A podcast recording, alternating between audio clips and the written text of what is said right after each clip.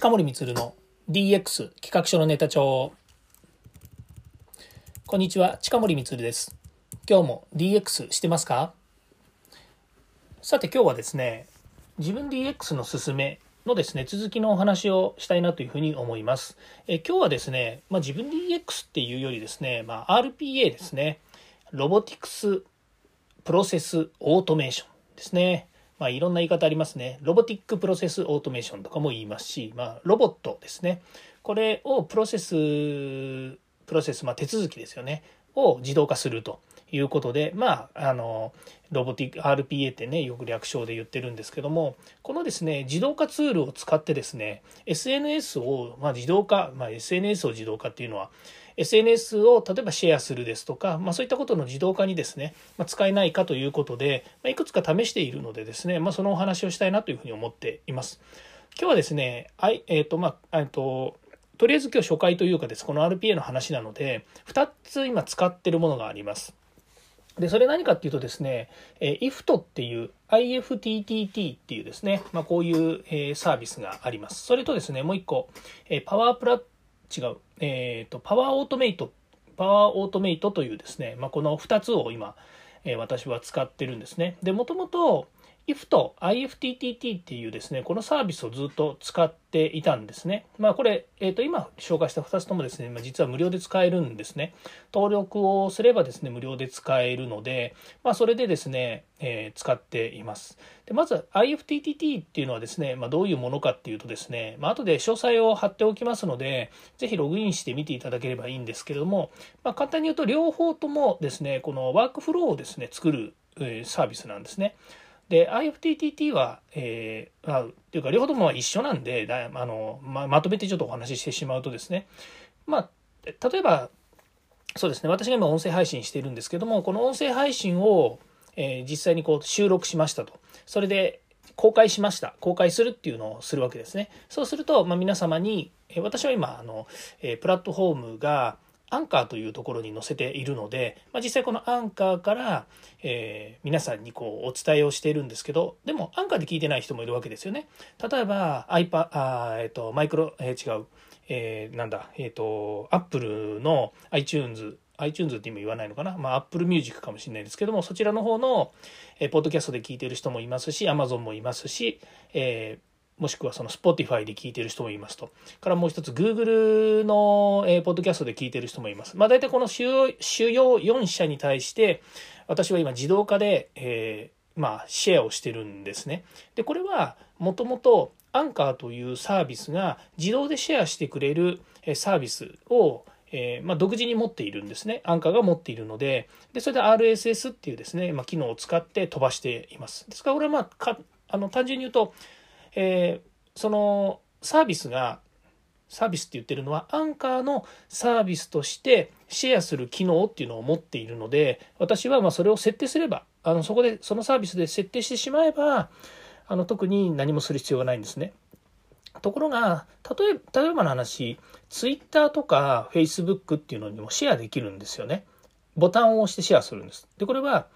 まあ、これはあの仕様の問題だからあれですけれども、え、アンカーの方に、え、音声を、え、登録しました。で、公開をしますと言って、一般公開しました。で、そこからシェアするときに、ポッドキャストには当然まあ聞いてほしいわけだし、アンカーだって、え、他のサービスにシェアすることによって、まあ、聞いてもらえる率も高くなるわけですから、当然そのサービス持ってますけども、えっと、一つ一つの、え、SNS ですね。え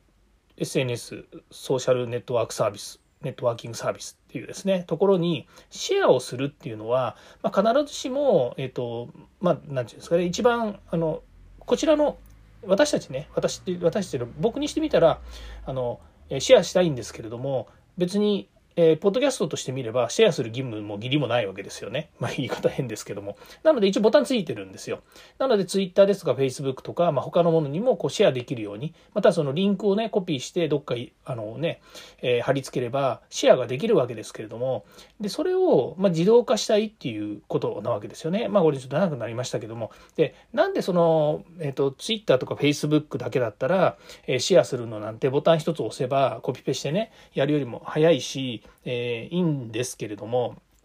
実はあのできないサービスもあるんですね。まあ、簡単に言うと、ピンタレストっていうですね、えっ、ー、と、まあ、これはあの、また調べてね、いただければいいと思うんですけど、ピンタレストっていうですね、えっ、ー、と、なんでしょうね、アイディアの画像とか動画とかをこう公開しているサービスっていうのがあるんですよ。で、まあね、ピンタレスト使ってない人だとあれですけど、まあインスタグラムみたいなもんなんですけどね。インスタグラムとかピンタレストっていうのもあるんですけども、これがね、あのまた、あの、正直言うと、えっと、まあ、えっと、音声配信とそのインスタグラムとか音声配信とピンタレストの親和性があるかどうかっていうことになってくるわけですね。例えばインスタグラムっていうのは、どっちかというと写真とか、えー、画像ですよね。まあそういったものがシェアされていて、まあ最近はね、あの動画がまあ、あの、何しろ流行りなので、えー、そうですね、何でしたっけ、えっと、TikTok とかも含めて動画がこうバンバン上がってるような状態なので、インスタグラムも動画上げてるんですけれども、でもそれが音声との親和性がいいかっていうとそうでもないわけですよ。だけども、音声配信者にしてみると、まあ、いろんなチャンネルがあり、また、えー、Twitter が1番、インスタグラムが2番、Facebook が3番、で、ピンタレストが4番みたいな、世界的、世界的なシェアとか、日本の中で使われている、あ、LINE も入ってくるんですけどね、日本の中で使われている SNS のシェアのことを考えると、えー、そうシェアする先っていうのは、やっぱり限りなくやっぱり広げていきたいわけですよね。まあ、そうした時に、さっきも言いましたけど、Twitter とか Facebook っていうのは、もうメジャーなのでですね、まあ、テキストを送るということに実はメジャーなので、あの結構シェアボタンついてるんですけれども、他のところがないんですね。それで、えー、IFTTT、まあ、さっき言った IFT ですね。IFT っていうサービスを、まあ、前々から使っていて、えー、Twitter に飛ばしたりとかしてたんですね。えっ、ー、と、さっき音声配信の話したんで、もう少し違うサービスの話を言うと、例えば Twitter から、Twitter であの投げたものを Facebook に、えーと、投稿したいとかっていうのだって、Twitter と Facebook っていうのは兄弟会社じゃないですよね。Facebook とインスタグラムは兄弟会社になってんでしたっけ？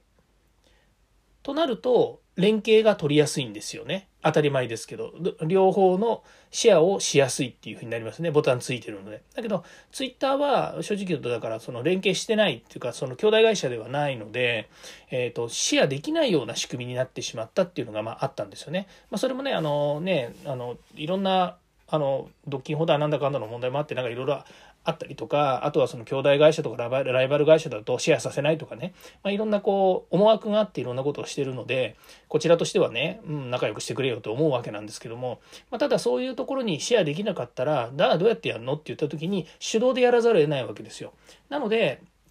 こういった IFT とかですね、それからマイクロソフトのパワーオートメイトとか、を使うとですね、えー、自動でまシェアしてくれるんですね。で、当然ですけれども、シェアするためにはですね、その中設定をしなくちゃいけないんですけどもね、めんどくさいのは、これ両方ともね、英語なんですよね。え、本当かな？いや、そんなことないですね。えっ、ー、と、パワーオートメイトの方は日本語でできるようになったのかな？でも、IFT の方は多分英語のまんまだと思ったような気もするんですけれども、あの、えー、そうは言いながらですね、見てもらうと分かるんですけど、すごくまあ分かりやすいというか使いやすいというかですね、あのシンプルな構成なので、えー、そんなに悩まずにあの設定ができます。ということで、えー、どんな風に設定するかっていうと、これは IFT の例から言うとですね、えまずそのトリガーとアクションとアプレットっていうね、まあ、レシピがあるんですけど、まあ、大体ね、テンプレートがあるんですよ。で、その、え検索の窓があるので、そこから、例えば Twitter とか、え検索すると、その Twitter に関連するえー、いろんなこうテンプレートが出てきます。でそのテンプレートを、えーと、選択して自分の使いやすいようにするんですね。まあ、大体その私がさっき言ったように音声配信を、えーと、なんだそのシェアするっていうことに関して言うとえっと、いわゆる音声配信の方は RSS っていうですね、そういったのシェアするためのコードっていうのがありますので、まずそれを、えっと、コピーして引っ張ってきます。で、えー、IFTTT のアクションの中のトリガーの中にテンプレートがありますので、えー、IF、えー、音声配信がアップされたら、えー、IFTT を使って、まあ、それがトリガーなんですよね。えっ、と、音声配信がアップされたら、えー、がトリガーになって、アクションとしては、ツイッターの方にシェアをするっていうことなんですね。で、それを、えーと、テンプレートで行いなさいということで、で、ツイッターの方は、えその IFTTT と、それからツイッターとの、えっと、ID とパスワードとかでも連携するっていうかね、こう、えっと、ログインしておけば、え自動的に、え新しい音声がアップされたら、えっと、ツイッターの方にシェアされますということになるわけですね。これは同じようなパターンで言うと、例えばノートっていう記事がアップされたら Facebook にシェアしてくださいとかですね。まあそういう、なんでしょうね。えっと、 one action、えー、あ、 one trigger、one action っていう話であれば、いくらでもこれできるわけなんですよ。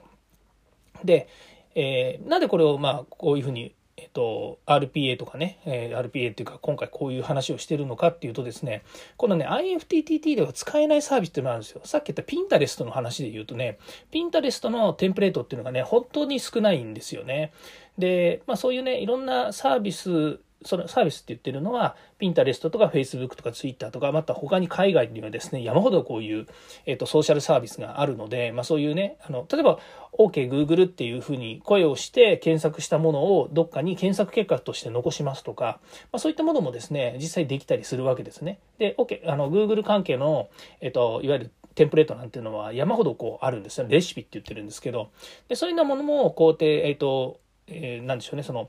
いろんなサービスと組み合わせる。例えば、えっと、AI を組み合わせたサービスであるとか、それからあと、えっと、今ですと、あの、活動量計って今言わないのかな？言いますよね。あの、手首に巻いてね、あの、時計みたいなもので、あの、いろんなその生体活動量が取れるっていうようなものとか、こういったものも組み合わせたりとかね。例えばその、えっとね、えっと、呼吸が速くなったりとか、そんなことできるのかな？えっと、例えば何かがこう上がった時に、それを、まあ、メールに飛ばすとか、もしくは、えっと、LINE のメッセージに飛ばすとか、そういったこともできるようになりますし、まあ、こういったものをサービスを使うことができるんですね。で、あさっき言いましたけど、えっと、IFT も、それから、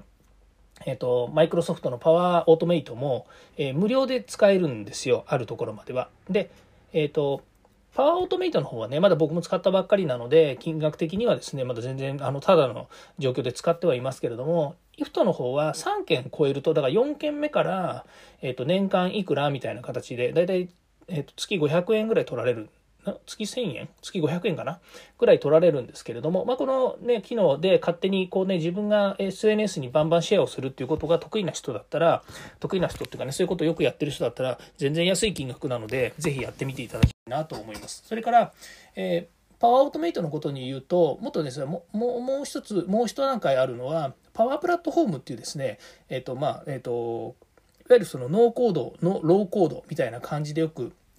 あの登場するプラットフォームなんですね。いわゆるプログラミングができるプログラミングをベースとしたプラットフォームになっています。で、そこだとね、もっと高機能なことができるんですよ。ところがまあ、私はね、あの、今、あの、プログラ、プログラミングをガシガシやって何かをするなんていうことはしていないので、えー、特にそれは使ってないんですけれども、まあそういうね、えっ、ー、と、RPA っていうのが、あの、どんどんこう浸透し、まあ使えるようになってくると、例えば会社の業務とかですね、それから、えー、仕事、それからサービス、こういったものをですね、連携させることができる。例えば、えっ、と、工場が離れているだけれども、離れた工場の中で一回なんかトリガーがあってアクションが起こったものがあると、全部自動化されて、自分のところに通知が来るとかですね、ま、そういったものもですねどんどんつく自分で自分たちで作れるようになるということになるんですね。でこれはですねアプリケーションですね。皆さんが今スマホとかで使ってるアプリケーションがなんかいろいろメッセージサービスとかなんかいろいろ引っ張ってきて、え、表示くれたしてくれたりするじゃないですか。でこれ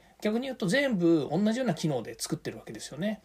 いろんなところと連携してもしくはいろんなところのサービスを連携させることによって、えー、皆さんが、えーと、便利に生活しやすいようにスマホの中にバシバシこう通知をしてくれるようになるわけじゃないですか例えば、えーと、地震とかねそれから、えー、天気とかの予報だったり、えー、あと何分後に雨が降りますとかっていう通知だって結局、えアクションがあってあ違うトリガーがあってアクションがあってで通知が来るあの見るというふうな形になるわけですよね。であのこういったものは全部、えーとまあ、あの総称すると、まあ、こういうね RPA っていう話になってしまうのかもしれないですけど、まあえー、そんなことないですよね。アプリケーションですよね、えー、SARS と言われてるかもしれないんですけどもそういったものになってくるのでこういうのをですねうまく使うと便利なあの形になります。それでまあ今日のですねテーマとしてはその自分 DX の進めということなのでまあまあそうは言ってもねその RPA とかねロボティクスプロセスオートメーションなんてね小難しい名前を使ったところでねそんなの自分には興味がないしできないよっていうふうな人でも、まあ、こういったね音声配信を聞いているような方たちであれば少なくともですね、えー、IT に興味があったりとか、まあ、DX やデジタルっていうものにですね少しでもかじっているような人たちもいらっしゃるので、まあ、知ってたよって IFTTT なんていうのは昔からあるから知ってるよとかね。からマイクロソフトのパワーオーティメイトとかパワープラットフォームなんていうのも最近のトレンドだからね触ってるよなんていう人もいるし、まあ、プログラマーの方だったらね別にこんなの使わないでも別にねサービス、えー、Java でもそれからなんだ Python でもあのガシガシ使ってますよなんていう人もいると思いますけれども、まあ、少なくともユーザーですねユーザー企業にいるユーザーの方がまずちょっとなんかやってみようかなと、えー、自動化自分の身の回りで自動化してみようかななんて思った時には、まあ、こういうね SNS のシェアサービスみたいなものをですね組み合わせてみるっていうのはすごく面白いなというふうに思っています。で、私も、えー、IFT の方はですね、今、年間契約にしましたので、ちょっとこれからね、えっ、ー、と、いろんなものをですね、こう、組み合わせて、えー、まあ、さっき言ったように、1対1だけではなくてね、1対 N っていうのもできますので、まあ、こういったものをね、どんどん組み合わせて、えー、自動化をどんどん進めていきたいなというふうに思っています。まあ、私もね、アナログな人間なので、書かないとわかんなくなっちゃうので、これもね、クラウドサービスのですね、えー、今は、えー、なんだ、そのシートかな、Google シートの方にですね、えー、どのサービスをどういうふうに、えっ、ー、と、トリガーを作って、えー、アクションを起こすんだよっていうものをですねちょっと書きながらですねで、えー、まああの実際本当に実施できてるのか実行できてるのかっていうことをですね調査しながらですね、えー、このシェア、えー、なんだ RP をですね、えー、自分なりに使っていきたいなというふうに思ってます。自分でできることは限られてるかもしれないんですけどまずやってみるってことが大切ですしさっきも言いましたようにこの辺の何でしょうねこう情報っていうのは SNS をね検索するといくらでもやっぱり簡単にこうやって使えますよとかいろんな情報が載っています。もちろんねあのえっ、ー、と詳細の方にですね、あの貼っておきます。貼っておくのは、まあ、多少ね、えっ、と、ウェブの記事でこれ参考になるなと思うものを貼っておきますので、ぜひね、そういうのを見ていただいて、皆さんもですね、少し、えっ、ー、と、もうこうね、DX、自分 DX に進んでいただければいいなというふうに思います。ということでですね、そう、こういうね、話ね、もうもうちょっと話しようかなと思うんですけど、これ話し出すと長いんですよね。もう16分もこれで喋ってるんですけれども、あの、本当にね、興味のある人がこうやって聞いてくれるんだったらね、あの、うん、面白いねと思って聞いてもらえるかもしれないんですけども、やっぱりこう、音声配信で、こうね、17分、18分とかね、もうもうすぐ20分になっちゃいますけど、20分もね、こう喋ってるの聞いてるのは結構大変かなというふうに思うんですよね。なんかそのうちね、あの、音声配信サービスの要約サービスみたいなのも出てくんじゃないかななんていうふうに思ってます。っていうのは、あの、前はあったんですけどね、ブログの要約サービスっていうのがあって、あ今ねあのその機能ねなかなか見ることないんですけどあの例えばブログとか、えーとね、ブログのでも昔ねやっぱりきっちり長い文章を書くようなサイトもあったんですよねそうするとねやっぱりね全部読んでくれないっていうことでそれをね要約して、えー、大体5行とかね10行ぐらいに要約してねあのトップの方にこうえっと、引っ張ってきてくれるサービスっていうのが昔あったんですよ。で、それね、最近見なくなっちゃったんですよね。っていうのは、やっぱりこのあのブログとかページって見てもらってなんぼなんですよね。で最後の方まで見てもらうと例えばそこにね、えっと、滞在率とかそれから回帰率とかねなんかいろいろねこう、えーまあ、これもねいやらしい話ですけれどもやっぱりこうブログをね見てもらうとそこに広告が載っていてね広告がなんか表示されたとか何分見てもらったとかねそういったものに結局紐づいてくるとねあの自分のところのページにどれぐらいいてもらということで今日はここまで聞いていただきましてありがとうございました。また次回もですね、DX に役立つ話題やネタを提供していきます。よかったらいいねやフォロー、コメントをお願いいたします。コメントもですね、えー、どんどん募集しておりますので、まあ、どっかしらですね、SNS とかですね、えー、DM とか何でも結構ですので、えーご要望にお答えできる限りですね、何言ってんだ、えー、お答えできる限りですね、ご要望に沿うような、えー、回答をさせていただきますので、ぜひよろしくお願いいたします。えー、今日は金曜日ということで、明日から土曜日、まあ土曜日明日もですね、えまた音声収録のですね、本、えー、なんだ、本番じゃねえや、本編の方のですね、収録があったりとかですね、まあいろいろやることもありますけれども、え楽しんでやっていきたいというふうに思います。ということで、今日もありがとうございました。近森光でした。ではまた。